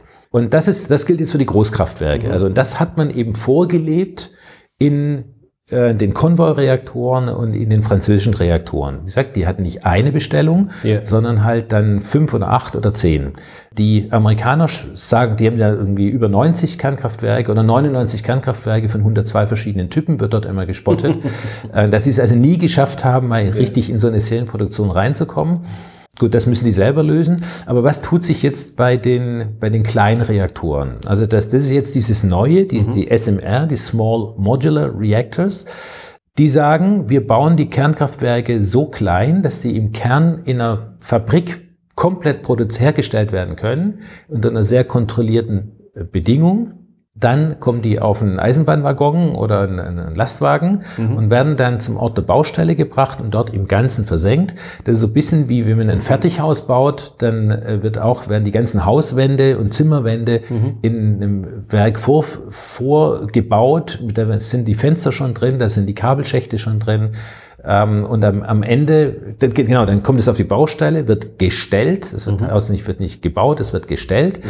ähm, mit den Dachziegeln äh, drauf, die, das, das ist dann noch manuell. Und dann, dann kommt erst der Innenausbau. Aber so, so kann man eben die Bauzeit von einigen Monaten auf ein paar Tage reduzieren. Und man hat auch in der Zwischenzeit eben deutlich kürzere Zeit, in der die, der Rohbau den, den, der Witterung ausgesetzt ist. Mhm. Also auch das sorgt für eine wesentlich höhere Qualität und so ähnlich ist es dann halt auch im Kraftwerksbau. Ich, ich dachte, dass das zwei verschiedene Ansätze sind. Der eine Ansatz, der ist, dass ich versuche, konventionelle Kraftwerke eben dadurch effizienter zu machen, dass ich sie vielleicht industriell vorfertigen kann, standardisieren kann und so weiter. Und der zweite Teil hatte ich gedacht, bei den SMRs ist es eher so, auch kleinere Einheiten zu bauen, die auch in anderen Einsatzbereichen vielleicht eingesetzt werden können als ein konventionelles Großkraftwerk. Das spielt auch eine Rolle, aber letztlich verliert man ja Skaleneffekte. Also warum sind die Kernkraftwerke immer größer geworden? Auch die, also die allerersten ja. hatten ja erstmal nur ein paar, paar Dutzend mhm. Äh, Megawatt und dann wird ein paar hundert Megawatt raus, bevor man mal in diese 1000 Megawatt Klasse gegangen ist, die sogenannten Großkraftwerke. Na, vielleicht auch für die Hörer so zur Orientierung, so, so ja. ein typisches Großkraftwerk, Kohlekraft, Kernkraft hat typischerweise so ein Gigawatt bis zu zwei Gigawatt, nicht? So in diesen, oder? Ja, also das, die, das größte Kernkraftwerk der Welt ist, glaube ich, das in Olkiluoto mit 1,6 mhm. äh, Gigawatt, also 1600 Megawatt. Und Kohle hat ungefähr dieselbe. Ja, die, die fangen so bei, die, bei den Groß, wo man es schon als Großkraftwerk bezeichnet, fangen die bei so 400 Megawatt mhm. an und gehen auch über, über 1000. Aber es gibt auch ähm, so Standorte wie Bechertow in, in Polen, wo dann ähm, etliche, ich weiß gar nicht, zwölf, glaube ich, okay. ähm, Einzelkraftwerke nebeneinander stehen. Jedes hat 700 Megawatt und insgesamt haben die dann irgendwie halt irgendwie 8 Gigawatt oder sowas. Ähm, also da, das ist so die... Also die, nur von der Größenordnung. Okay. Genau. Mhm, mhm. Die Kraftwerke, die Kernkraftwerke sind immer größer geworden, weil das einen, einen, einen Skaleneffekt gebracht hat. Also eine, eine Turbine mit der doppelten Leistung kostet halt nicht das Doppelte, mhm. sondern vielleicht nur 30 Prozent mehr. Und das hat man natürlich ausgenutzt und das ist genau etwas, was man verliert, wenn man jetzt wieder zurückgeht auf kleinere Kraftwerke. Aber es muss ja irgendwas geben, was das kompensiert oder vielleicht sogar überkompensiert. Und das ist jetzt im Wesentlichen der Faktor Sicherheit, also dass man passive, komplett passive Kühlsysteme haben kann ähm, und nicht mehr aktiv den, den, den Reaktor so steuern muss, sondern dass sich der mehr oder weniger selber steuert, dass es sich selber kühlt, ähm, die sogenannte Nachtzerfallswärme, wenn man ihn abschaltet, ähm, dass die dann eben passiv abgeführt werden kann. Das, das bringt ähm, im Gegensatz zu den Notkühlsystemen, die sehr aufwendig und in Redundanz vorgehalten werden müssen, bringt das ähm, eine erhebliche Kostenersparnis. Und man macht eben das, was man woanders bei den Großkraftwerken mit, mit äh, sehr, sehr, sehr ausgefeilter Technik und robuster und zuverlässiger Technik macht, macht man woanders durch kluges Design. Wie darf man das vorstellen? Ich habe dann quasi so eine Einheit und solange ich Strom ziehe, produziert sie und wenn ich keinen Strom mehr ziehe, dann Ja, dann, Fährt dann sich steht hinunter ja, oder, oder, oder mhm. dann steht ja erstmal die, der, der Reaktor, aber die, die Brennelemente bei den also typischen SMR, die so im Moment in, in Auswahl stehen, die sind dann sehr, sehr heiß, weil die Spaltprodukte äh, oftmals sehr kurzlebig sind ähm, und dann schnell zerfallen. Aber schnell zerfallen ist gut, dass es schnell weg ist, aber es heißt auch, dass es dann erstmal sehr viel Wärme frei wird. Und das ist die sogenannte Nachtzerfallswärme, also die, die Urane und die, das Plutonium, was, was in so Brennelementen drin sind, das hat Halbwertszeiten von Zehntausenden bis Milliarden Jahren. Äh, Das spielt also im, im Radioaktivitätsgeschehen kaum eine Rolle. Sondern was das die Probleme macht, ist die Radioaktivität der, der Spaltprodukte. Und die haben eben Halbwertszeiten von Minuten bis äh, sagen wir mal 30 Jahren beim, beim, beim Cäsium 137, wenn ich mich recht erinnere. Um die muss man sich besonders kümmern. Und diese Wärme, die dort frei wird, die muss beherrscht werden, damit es nicht zu einer Kernschmelze kommt, wie in Fukushima. Und das kann man erreichen, indem man einfach einen hinreichend großen Wassertank hat, der das so lange kühlt und der sich dabei selber nicht äh, so stark ähm, ähm, aufwärmt, dass das Wasser zum Sieden kommt. Solange das flüssig ist, umspült es den Kern. Und, und äh, wenn dann dieses Wasser noch irgendwie passiv gekühlt wird über ähm, ideale, weiß ich, nur ein Schornstein, wo dann, wo dann durch natürliche Luftzirkulation, durch Thermik ähm, eben dann ein Kühlstrom auch da ist, ähm, dann braucht man eben nicht mehr so viele technische Systeme, um diese Sicherheit zu erreichen und das wird dann wieder billiger. Aber der entscheidende Punkt ist, es ist passiv. Also es ist passiv in der Sicherheit. Das heißt, Ganz ich, genau. ich kann eigentlich wenig fehlbedienen, oder? Ja gut, die, also da, da gibt es jetzt wieder verschiedene Klassen von, von ähm, Kernreaktoren. Ähm, die meisten, es gibt ungefähr, ungefähr 90 Startups, ähm, hat die OECD, Nuclear Energy Agency, ähm, gezählt. 90. 90, die sich irgendwie mit neuer Kernkraft beschäftigen. Ich habe es selber nicht gezählt, ähm, aber ähm, so ähm, einigen Leuten läuft man ja immer wieder über, über den Weg. Und die meisten von denen nehmen einfach einen klassischen, entweder Siedewasserreaktor oder Druckwasserreaktor und bauen den in klein. Ähm, das hat, wie gesagt, einige Vorteile, aber man verliert eben diese Skaleneffekte. Das heißt, die Vorteile muss man dann, müssen dann überwiegen. Und zum Beispiel Rolls-Royce macht das und Rolls-Royce kommt aus dem Flugzeugmotorenbau. Und natürlich ist denen zuzutrauen, dass die so eine Produktionskette komplett durchoptimieren hin zur Serienproduktion, dass sie dadurch auch eben dann nochmal diesen zweiten Aspekt der, der Kostenreduzierung schaffen umzusetzen. Das eine, wie gesagt, ist immer die, dass man äh, aktive ähm, Sicherheitssysteme, Kühlsysteme durch passive ersetzt, ähm, die vielleicht anfänglich teurer zu bauen sind, aber sie sind halt einfacher und jedes Teil, das nicht, das sich nicht bewegt, ist, muss, ist, ist sehr viel einfacher zu genehmigen, zu konstruieren, zu genehmigen, zu bauen, zu warten, zu betreiben und, und äh, insgesamt spart das dann halt viel Geld. Ähm, und wie gesagt, das zweite ist dann die Serienproduktion der Kraftwerke, dass man da in eine echte Serienproduktion reinkommt, höhere Stückzahlen hat. Deswegen auch, klar kann man leicht fünf Kraftwerke mit 300 Megawatt nebeneinander stellen, um dann insgesamt anderthalb Gigawatt zu haben, wenn man das braucht. Aber umgekehrt ist es halt wesentlich schwieriger. Also man kommt dann in eine Stückzahl rein, ähm, die dann schon mal viel hilft. Und ein ganz wesentlicher Aspekt, äh, den, der mir eben aufgefallen ist, als ich mit, mit vielen ähm, dieser Firmen in den letzten zwei Jahren gesprochen habe und was dann zu, dem, zu der Publikation auch geführt hat, hatte über die Global Renaissance, ist, dass die dass es einige Anbieter gibt, die eine sehr hohe Betriebstemperatur anstreben, ähm, also deutlich über 500 Grad hinausgehen. Und wenn man das hat, kann man zwar damit sehr effizient auch Strom produzieren, klar, aber man kann auch Chemie betreiben oder industrielle Prozesswärme Ah, okay. bereitstellen. Was ein wesentlicher Punkt ist, weil das habe ich auch schon mit äh, Professor Singh besprochen. Mhm. Wir haben ja nur ungefähr 20 Prozent der Energie ist Strom. Genau. Und die restlichen 80 Prozent sind alles mögliche andere, von Mobilität über eben chemische, also nicht chemische, Prozess, äh, Themen und so weiter, nicht? Genau, also Metallherstellung, Glasherstellung, ähm, dann die, die ganzen äh, Sinterprozesse, die Oberflächenbeschichtungen. Ganz viel davon passiert mit sehr viel ähm, Energie und sehr hohen Temperaturen. Und wer in diesen Markt einsteigen kann, also ja, äh, du hast gesagt, also es ist ungefähr 20 bis 25 Prozent je nach Volkswirtschaft ist der Stromsektor. Der wird zwar wachsen, aber die anderen Sektoren zusammengenommen sind halt mindestens mal dreimal so groß. Und insofern kommen da vielleicht auch Stückzahlen rein, ähm, die man bisher nicht ausnutzen kann und wo man dadurch eben auch eine, äh, wie gesagt, in diesem Flugzeugmodus dann eben auch vielleicht ein, Orderbuch bekommt, wo 50, 100, 250 ähm, Kernreaktoren dann drinstehen mit ihren Abnehmern dann wird's halt wirklich interessant. Dann, wenn man weiß, dass man so viele dieser Kraftwerke bauen kann, ähm, oder letztlich Heizöfen, das sind nukleare Heizöfen, mhm. egal ob man jetzt Kraft daraus ja, macht, also ja, Strom ja, oder die Prozesswärme nur abnimmt. Ähm, wenn man die, diese nuklearen Öfen in Großserie bauen kann, ähm, kann man das natürlich ganz anders durchoptimieren ähm, und das ist eben das, wo die Kosten für Energie auch so deutlich abgesenkt werden können, mhm. dass ich persönlich nicht glaube, dass man im Jahr 2040 noch irgendwo auf der Welt ein Kohlekraftwerk bauen muss. Und das ist auch genau das wichtige, das wichtige Stichwort. Wir müssen im Westen Technologien entwickeln, die im Ges in der Gesamtbetrachtung günstiger als Kohle sind. Und zwar in der ganzen Welt. Und da sind wir in der ganzen Welt. Und da sind wir nämlich bei der, bei der Einstieg, beim Einstieg mhm. wieder zurück. Warum baut China mehr Kohlekraftwerke als, äh, als jetzt Wind und Solar mhm. und, und, und Kernkraft? Weil es einfach das Billigste ist. Coal is king. Ja. Nach wie vor überall auf der Welt.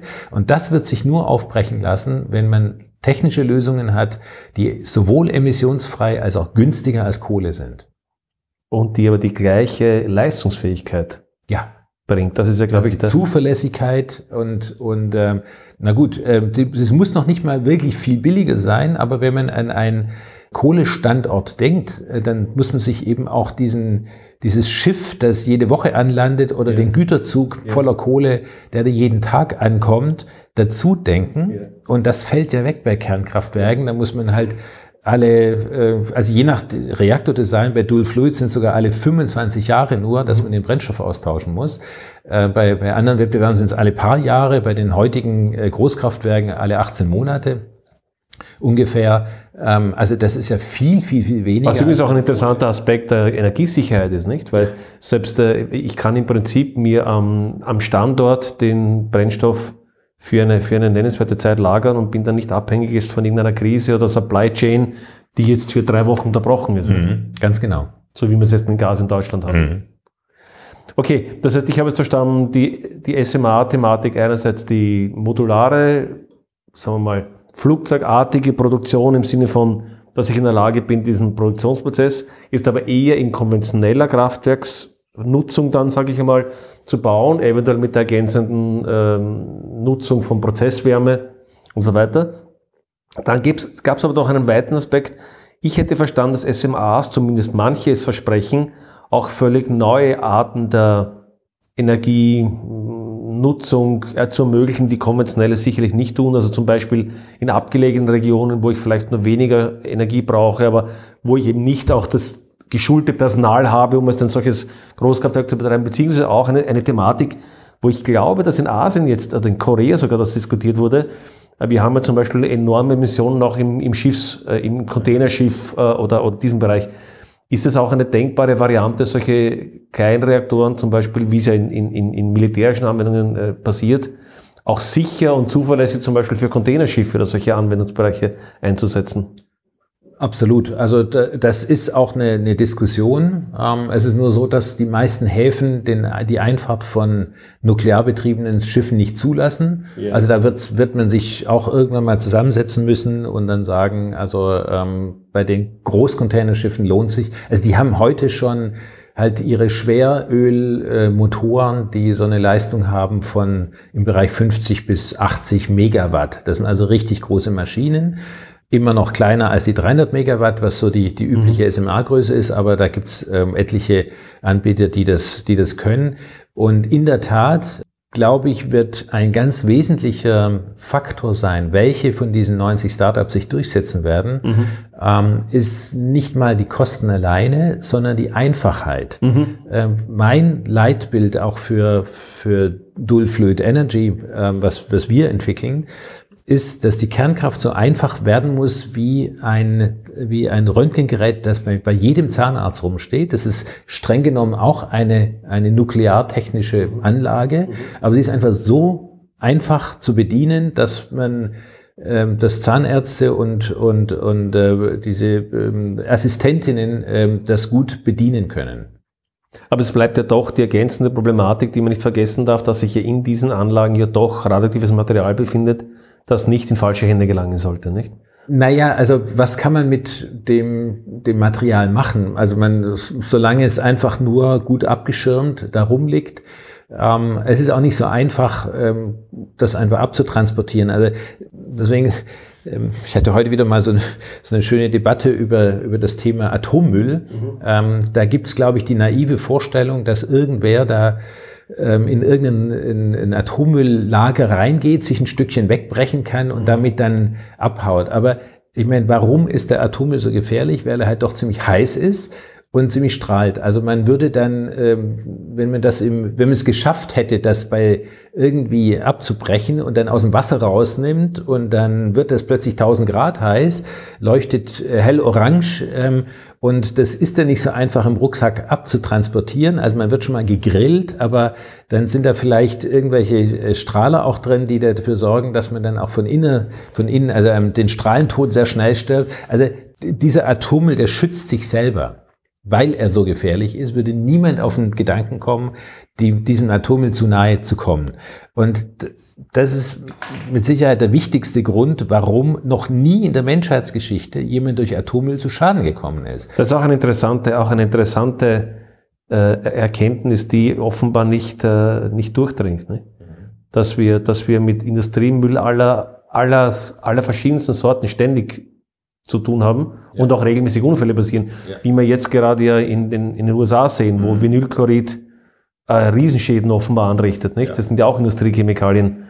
Und, mit, und, und radioaktiver Abfall hat bis dato offenbar ja keine Unfälle verursacht. Nie, null. Also ich habe das auch bisschen, bisschen die Leute herausgefordert, mir mal da irgendwas nachzuweisen, dass ich mich vielleicht irre.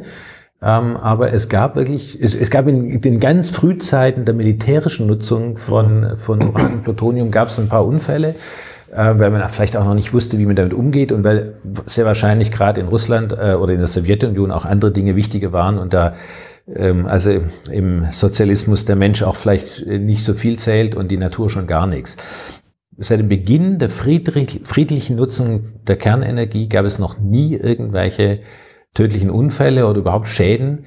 Ähm, was man mal findet, ist ein Gabelstaplerunfall, ähm, wo es jemand ein Bein gebrochen hat. Aber das hat ja jetzt, also das könnte ja in jedem Lager auch so passieren. Und ansonsten war da nichts. Und, und dann, äh, du hast auch gesagt, das sind halt auch winzige Mengen. Wir reden für ganz Deutschland, für die gesamten letzten 60, 70 Jahre der Kernenergienutzung über gerade mal 11.000 Tonnen an abgebrannten Brennelementen. Das hat eine Dichte von ungefähr 10, also das sind so ungefähr 1000 Kubikmeter. Das ist äh, noch nicht mal ein Olympiaschwimmbecken voll. Und das ist die Dimension und also es kann einem eigentlich auch keiner realistisch erklären, dass man dafür nicht irgendein Loch findet, wo man das dann versenken kann und so lagern kann, dass es dann nie wieder Schaden anrichtet. Ja, das ist der Punkt, der wirklich bemerkenswert, bemerkenswert ist, nicht? Dass dass hier eigentlich so von, vom Aktivismus der Eindruck erweckt wird, als hätten wir es mit einem riesigen Problem zu tun ja. und, und de facto haben wir es mit winzigen Mengen zu tun, was ja gerade mit der Energiedichte zu tun hat, der ganzen Thematik. Ja. Und mit einer Qualität von Abfällen, die wir im anderen Industriebereich in weit ähnlich haben. Und, äh, ja, und das in hundertfacher Menge. Ja. Also in Hessen gibt es so eine Giftmülldeponie, ähm, da, da lagern eben Arsen, Cadmium, auch teilweise aus der Solarproduktion. Ähm, das wird dann auch gerne verschwiegen. Das sind mehrere Millionen Tonnen und die haben eine Halbwertszeit von unendlich. Also die werden auch in einer Milliarde Jahre noch genauso giftig sein wie heute, wohingegen der, der Atommüll nach, nach 1000 Jahren, nach 5000 Jahren ähm, weitestgehend an Gefährlichkeit eingebüßt hat. Ähm, und wer so, so deppert wäre, das dann zu löffeln, ähm, der hat dann nach 10.000 Jahren etwas, was so giftig ist wie Backpulver. Ähm, also das ist auch davon ein Teelöffel voll ist, glaube ich, nicht so gut. Aber äh, also wer, wer, wer das täte, der hätte dann ein, ein Anrecht auf den Darwin Award für, den, für die dümmste Todesart. Aber das ist einfach ein Non-Issue. Ähm, mhm. Und also ich bezeichne die Leute, die das mir manchmal in den Kopf werfen, nur noch als Drama Queens, äh, weil es hat einfach keine Substanz, dieses Argument. Der Mensch weiß hervorragend mit Atommüll umzugehen. Und dann gibt's ja noch sogar auch noch diese, die ähm, kerntechnischen ähm, Start-ups, die ähm, eine Kernreaktion entwickeln. Transmutation. Ne? Die, die, die, die den Atommüll sogar noch weiter transmutieren, die Energie nutzen ähm, und komplett verbrennen in Spaltprodukte, sodass dann gar nichts übrig bleibt, was man länger als 300 Jahre lagern müsste. Und also diese, diese Faktor von 300.000 Jahren auf 300 Jahre, das ist halt schon mal ein Faktor 1000, der die ganze Geschichte dann einfach auch verantwortbar macht. Mhm. Davon abgesehen, dass damit auch, also warum ist, ist äh, Atommüll so gefährlich erstmal? Weil die meiste Energie noch drin steckt. Ja. Also wir nutzen ja nur wenige Prozent in den, in den ja. traditionellen Kernkraftwerken, aber wenn es halt einen Prozess gäbe, 100 Prozent des Urans zu nutzen, das man aus der Erde holt, dann reichen natürlich auch die Uranvorräte ungefähr 100 Mal länger, mhm. weil das ist der, der, der, Faktor, also ungefähr, man muss eben für ein Kilo ähm, reinen Brennstoff muss man eben 100 äh, Kilo äh, Uran aus der Erde holen. Okay, so nach, nach jetzt diesem für mich sehr interessanten Ausflug in die, in die Kerntechnik, auch die, auch die neuen Aspekte, ähm, vielleicht eine, also eine, eine, eine wieder Frage am Anfang zurückzukommen. Wie spielt das Ganze jetzt mit, der, mit dem Gedanken des ökologischen Realismus zusammen und auch vielleicht ergänzend, wenn man jetzt die nächsten, die nächsten zehn Jahre blickt, wie siehst du da sozusagen jetzt die, Entwicklungen, die sich hier abspielen werden, weil wir haben eine ganze Reihe von Dingen, deutsche Energiewende, die offenbar nicht gut geht, ähm, aber ist auch global betrachtet. Wie siehst du sozusagen jetzt das nächste Jahrzehnt und, und wie spielt das Ganze auch mit dem ökologischen Realismus zusammen? Mhm. Ähm, das ist eben genau der, der, der, der Knackpunkt. Ähm, wir brauchen günstige Energiequellen, um die Natur auch wieder ins Lot zu kriegen, und zwar an mehreren Stellen. Erstens ist günstige Energie generell das, was die Gesellschaft antreibt, die menschliche Zivilisation antreibt. Also wir haben äh, das, die Sprache entwickelt, nachdem wir das Feuer hatten, äh, zur Verfügung hatten. Und ähm, die, die Jungsteinzeit hat uns gelehrt, die Kraft, die in Tieren steckt, äh, zu zähmen und die, die, die, die Kraft des Korns äh, besser zu, zu nutzen. Ähm, und die große industrielle Revolution ist eben durch die Entdeckung der, die, sag mal, die, die Erfindung, also die, entdeckt waren die fossilen Energieträger schon lange, mhm. ähm, aber also auch in der Antike kannte man Ölschlemme, man hatte ja. nur keine Technik, um sie wirklich nutzen zu können. Ähm, und mit eben der Dampfmaschine ähm, und eine ganze Reihe von anderen Technologien, Siemens der Elektromotor, erst dadurch der Dieselmotor, ähm, all diese Dinge haben eben die, die Nutzung von ähm, fossilen Energierohstoffen ermöglicht, aber auch vorausgesetzt. Also das waren, waren also fruchtbare Zyklen, die sich da ergeben haben und wir verdanken den fossilen Energieträgern im Prinzip alles, was wir heute haben, mhm. oder 98 Prozent der Weltwirtschaft, ähm, gäbe es ohne die fossilen Energieträger. Und des Lebensstandards. Und der Lebensstandard, die acht Milliarden Menschen, die heute satt werden, mehr oder weniger. Wir haben immer noch ungefähr 900 Millionen ähm, Menschen, die hungern. Da ist jeder einer zu viel. Ähm, aber es ist ein tatsächlich ein kleineres Problem als Fettleibigkeit. Also ungefähr anderthalb Milliarden Menschen sind fettleibig und ungefähr 900 Millionen sind es hungern. Also das gab es einfach noch nie zuvor in der, in der Menschheitsgeschichte. Das ist ein Aspekt. Der andere Aspekt ist der ähm, eigentlich ökologische. Das, das, also warum geschlossene Kreisläufe? Wir dürfen, also wir müssen, es, wir müssen es uns abgewöhnen, die Natur voll zu müllen mhm. mit Dingen, die dort nicht hingehört, mhm. hören. Warum machen wir das? Weil Energie teuer ist. Also wäre Energie sehr, sehr billig, wäre es einfacher, aus dem Hausmüll, wo eben alle Stoffe gemischt sind, die Wertstoffe wieder rauszufischen und den Rest vielleicht zu verbrennen. Wenn Energie teuer ist, dann landet der Müll auf der Deponie bestenfalls oder noch schlimmer einfach irgendwo in der Natur. Wenn Energie sehr billig ist, lohnt es sich, die, die Reststoffe, die Wertstoffe, die da drin stecken, noch rauszuholen, eben nichts in die, in die Atmosphäre oder in die Natur einzutragen. Ähm, also auch, dass wir aus der Kohleverstromung irgendwann mal raus müssen, ist es auch klar. Ähm, wir betreiben gerade so eine Art Terraforming-Experiment, wo mhm. die, die, die Atmosphäre einfach eine Müllkippe ist. Mhm muss man nicht unbedingt gut finden. Ich meine, wie gesagt, wir sollten mit einer Dankbarkeit ähm, an diese, auch an diese Energieträger rangehen erstmal. Aber ähm, wir müssen einfach dafür sorgen, dass wir das überwinden können. Und die Kerntechnik ist in meinen Augen einfach die glaubwürdig, glaubwürdigste Technik, die das schaffen kann, Energie emissionsfrei, mehr oder weniger komplett emissionsfrei, also extrem emissionsarm und vor allem kostengünstig herzustellen. Wie es auch demonstriert hat. Und sie hat das demonstriert, also auch selbst die heutigen deutschen Kernkraftwerke, die es noch gibt, die, die abgeschrieben sind, produzieren zu Grenzkosten von 1,7 bis 1,8 Cent pro Kilowattstunde. Und da ist im Übrigen auch die sämtliche Entsorgung und alles schon die Rücklagen, die man dafür äh, bilden muss, sind da schon drin. Also das sind die vollen Kosten. Und damit können die Anbieter gut leben. Ähm, da sind die Betriebskosten drin, und die, die, die, die, die mehrere hundert Menschen, die in so einem Kraftwerk arbeiten. Und das ist in der Tat sehr günstig, aber mit Technologien, die jetzt in dem Bereich der Kernenergie entstehen, ähm, wird man auch selbst diese niedrigen Kosten nochmal um einen wirklich einen deutlichen Faktor unterbieten können. Das heißt, vielleicht als Abschlussfrage, äh, wenn ich das, deine letzte Aussage richtig interpretiere, dann blickst du da eher optimistisch in die Zukunft. Ähm, Oder wie blickst du auf die nächsten 10, 15 Jahre? Glaubst du, dass da eher jetzt die, die, die Seite überwiegt, dass wir hier in Energiekonflikten globalen untergehen oder eher, dass doch die äh, neue Technologien, äh, jetzt sowohl bei Erneuerbaren, aber auch eben im SMR-Bereich, dass die dann doch schnell genug Fuß fassen, dass wir hier sozusagen diese Kurve kriegen?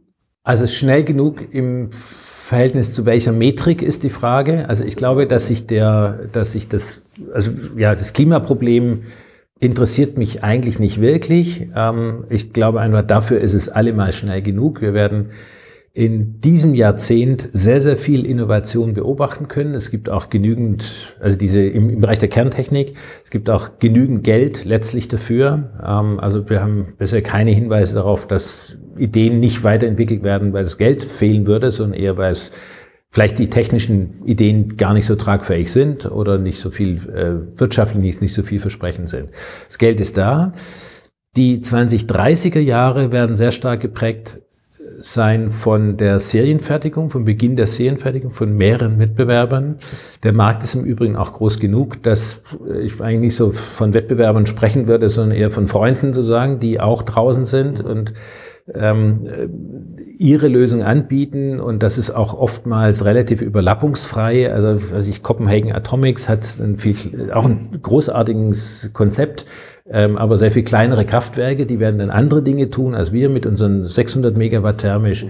Ähm, und, und, ähm, Was die Nischen sind unterschiedliche. In denen ja, die, die Marktsegmente zerfallen einfach sehr. Ähm, und, und wie gesagt, es gibt nicht nur den Strommarkt, sondern eben auch diesen enorm großen Wärmemarkt.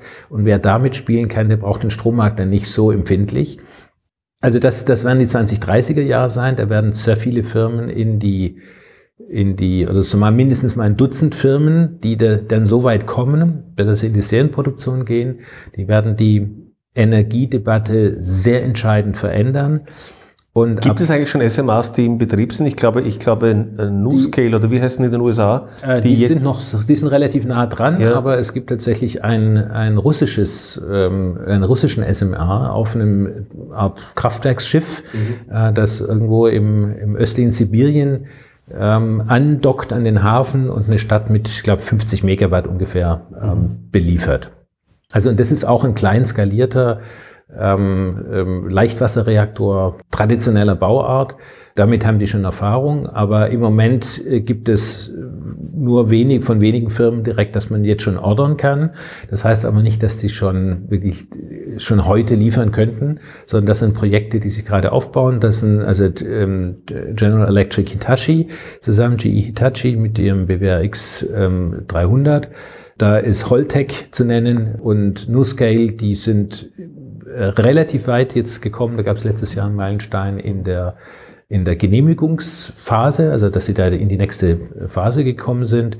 Und das sind so die, die hauptsächlichen Player, die wo man je, die jetzt auch eine Rolle spielen, was ich in Bulgarien, in Finnland. Aber die sollten schon in dem Jahrzehnt, in dem Jahrzehnt schon ausliefern, die ersten, die ersten. Die wollen zum Ende des Jahrzehnts die ersten Kraftwerke ausliefern. Das wird dann so 28 bis 30 und ähm, bis dahin wollen wie auch wir unseren, unseren Prototyp liefern. Ähm, Copenhagen Atomics möchte das. Moltex ist soweit mit ihrem ähm, ähm, äh, Salzschmelzreaktor. Ähm, also da tut sich im Moment sehr viel. Und diejenigen, die eben jetzt schon in diese Richtung denken, äh, die werden ähm, dann in den 20, 30er Jahren die Serienproduktion aufbauen. Und dann werden die Kraftwerke auch so günstig werden, dass man ab, was ich vorhin auch schon mal gesagt habe, ab 2040 einfach kein Kohlekraftwerk mehr bauen muss. Mhm. Und wenn wir das tatsächlich schaffen, ist man, ist halt die Welt so bis 2060, 2070 quasi komplett carbonfrei, die Energieversorgung. Ähm, weil so lange wird es dann in der die Tat dauern. Die Stromversorgung, aber auch eben ganz viel von der sonstigen Energieversorgung. Und wenn man sich auch anschaut, wie groß der Markt ist, also niemand hat es jemals vorher versucht, 50 Kraftwerke in einem Jahr zu verkaufen, was wir vorhaben. Mhm.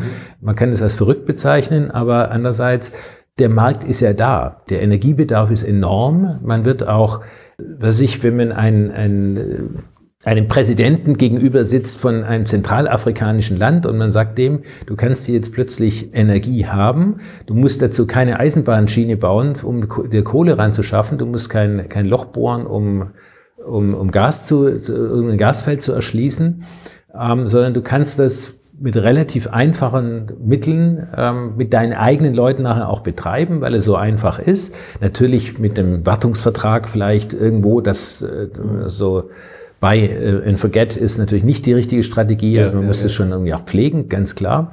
Aber dann können die plötzlich Energie bekommen zu sehr günstigen Kosten und auch äh, ihre Wirtschaft entwickeln. Das ist, glaube ich, ein ziemlich guter, gutes Versprechen. Und deswegen also glaube du hörst dich sehr optimistisch an, dass diese, dass diese Rechnung ja, aufgeht. Unbedingt. Und zwar ziemlich unabhängig davon, was Politik macht. Mhm. Am Ende ähm, kann die Politik verzögern, sie kann äh, einem das Leben ein bisschen schwerer machen, aber wir haben uns ja deswegen zum Beispiel in Kanada gegründet und unser nächster Schritt ist sehr wahrscheinlich in Afrika, wo wir mhm. einen Standort dann, also gerade in Regierungsverhandlungen sind für einen Standort, ähm, um, um ein Reaktorexperiment aufzubauen. Ähm, und wenn das gut geht, dann wollen wir da auch gerne bleiben und dann kommt das halt, wird es vielleicht in Deutschland nicht gebaut auch nicht in Österreich. Die tun sich ja traditionell ein bisschen schwerer mit neuer Kernkraft, aber die letzten 30 Jahre zumindest.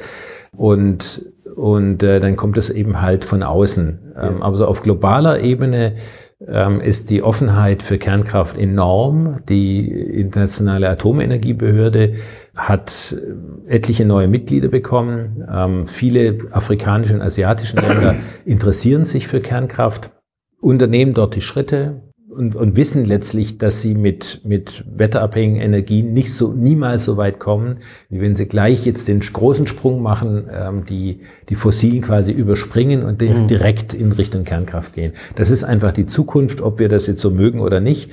Ähm, und das wird auch äh, nach Mitteleuropa zurückkehren. Mhm. Äh, die Frage ist, äh, das ist eine rein politische Frage, ob halt schon in den 20er Jahren oder erst in den 40er Jahren also die Energiekrise wird sich so oder so lösen. Energiekrise heißt also Knappheit und Knappheit heißt hohe Preise und das kann man entweder durch Angebotsausweitung lösen oder durch Nachfragereduktion, indem man einen wirtschaftlichen Zusammenbruch konstruiert. Aber der ist dann halt nur lokal. Dort bezieht sich auf die mitteleuropäischen Regionen, wo man glaubt, äh, ohne Energie auskommen zu können. Insofern global bin ich sehr optimistisch. Lokal hier für Deutschland, Österreich ich denke, da wird noch ein sehr, sehr tiefes Tal der Tränen vor uns liegen, mhm. bevor die Ideen so weit gereift sind, dass die Leute merken, dass ja. man halt eine zuverlässige Energieversorgung einfach braucht, die auch günstig ist. Und dass man zwar äh, viele Ideen haben kann, aber wenn die Idee mit der Physik nicht zusammenpasst, gewinnt die Physik am Ende. Immer. Vielleicht dann zum Abschlussfrage, wenn jetzt hier vielleicht junge Leute zuhören, Studenten oder auch Schüler, die sich denken, eigentlich, das ist doch endlich einmal eine konstruktive und eine, eine, ein, ein Bild für umweltfreundliche und auch äh, skalierbare Energie zu sorgen. Was würdest du denen, äh, denen empfehlen, sozusagen, was sollten die studieren oder, oder, oder was, was könnten die machen, sozusagen, um dieser, äh, in dieser Industrie Fuß zu fassen? Also nach wie vor ist ein Physik- oder ein Ingenieursstudium ähm, einfach die beste Voraussetzung. Äh, also Physik, Maschinenbau, irgend ja, sowas. Aber auch im, im Handwerk gibt es ganz viele Berufe, die, ähm, die, mit denen man wirklich einen Beitrag leisten kann. Und wer die, also nicht, nicht jeder mag es, abends um elf noch äh, Differentialgleichungen zu lösen, und mm. weil er, weil er gerade was sowas studiert. Ähm, man muss aber ein bisschen Fleiß mitbringen in allem, was man tut und deswegen einfach den Neigungen folgen, aber halt möglichst sich was Technisches aussuchen. Und wir haben ja jetzt eigentlich fast nur über Energie geredet. Äh, du hast erzählt, dass du jetzt äh, über äh, Agrarwirtschaft schon separate ähm, ähm, Gespräche geführt hast. In der Tat ist es auch jetzt nicht so meine größte Stärke, aber ich sehe einfach, ähm, was ich jeden Monat komme, ich mal wieder über stolper ich über eine neue Idee, also Vertical Farming mm. oder, oder ähm, ähm, mikrobielle ähm, Herstellungsweisen von, von, an, von Nahrungsmitteln, die dann noch kompakter sind. Ähm, ich bin auch jetzt nicht ein völliger Gegner, Insekten zu, äh, zu essen, weil äh, Meeresfrüchte mag ich auch. Ähm, das ist ja im Prinzip die, eine ähnliche äh, biologische Klasse. Ähm, also überall tut sich unheimlich viel, ähm, wo man auch tatsächlich einen, einen großen Einfluss nehmen kann. Und überall dort brauchen wir gut qualifizierte, technisch interessierte ja, Handwerker und Ingenieure und, und auch Naturwissenschaftler. Und insofern, ich glaube, dass wir äh, fantastische Möglichkeiten vor uns haben. Ähm, ich glaube, wie gesagt, dass das Klimaproblem einfach ein, äh, eigentlich dann letztlich nachgelagert ist, weil die technischen Entwicklungen einfach schon da sind, die uns das, äh, die, die CO2-Abhängigkeit überwinden lässt. Ähm, und deswegen, also langfristig und global bin ich außerordentlich optimistisch. Kurzfristig ähm, jetzt für Deutschland, vielleicht Österreich, die in den 20er Jahren, die werden schwer. Und das Dumme ist, wir wissen aus den 20er Jahren des letzten Jahrhunderts, als man auch letztlich einen mhm. wirtschaftlichen Zusammenbruch damals über vielleicht andere Mechanismen äh, herbeigeführt hat. Das war ja ein bisschen auch der die, die, die, die, die Verträge, die Versailler Verträge vom, äh, mhm. die den Ersten Weltkrieg beendet haben, die für diese Ungleichgewichte gesorgt haben, die dann letztlich äh, das Nazireich vorbereitet haben. Und das ist eben das, was mich halt auch ein bisschen beunruhigt. Äh, wir spielen total mit dem Feuer, wenn wir glauben, wir können Energieverbrauch weiter verteuern. Mhm. Ähm, wenn, dass wir dann jetzt alles äh, nur mit Wasserstoff machen, dass wir Öl, Öl- und Gasheizung verbieten ähm, die Leute werden irgendwann mal richtig auf die Straße gehen und ja. wer dann der Rattenfänger ist, sozusagen, der das dann alles umsetzt in eine politische Kraft, wir wissen es einfach nicht und wir spielen dort erheblich mit dem Feuer und das ist das, was mir politisch halt nicht so gut gefällt. Das, glaube ich, ist ein gutes Schlusswort, ein positives, global, gleichzeitig aber auch, glaube ich, mit einer sehr berechtigten Warnung, dass wir gut aufpassen müssen, was wir hier auch in Mitteleuropa anstellen. Mhm. Und ich danke dir herzlich fürs Gespräch. Ja, hat mir großen Spaß gemacht.